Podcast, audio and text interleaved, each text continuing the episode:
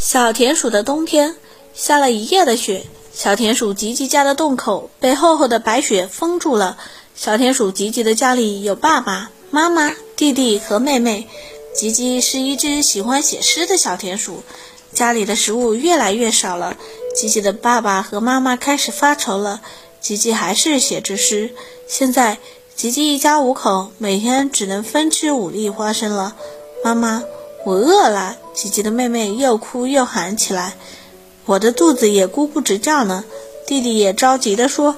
吉吉的爸爸和妈妈看着他们，又摇头又叹气。吉吉把自己刚分到的一粒花生咬成两半，分给了妹妹和弟弟。吉吉还是写着诗。又过了几天，吉吉一家五口每天只能分吃一粒花生了。弟弟和妹妹总是很饿。吉吉的爸爸和妈妈连摇头和叹气的力气都没有了。我给你们朗诵一首诗吧，吉吉说。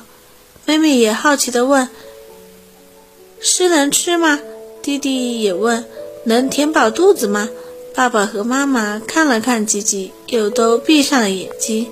冬天来了，春天还会远吗？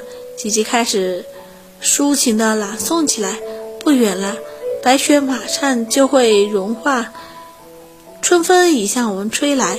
我们不喜欢的阳光正在唤醒所有的睡觉的植物。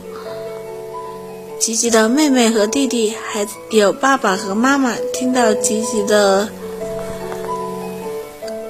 诗朗诵，脸上渐渐都露出了笑微笑。就这样，当最后一粒花生吃完后，春天终于来了。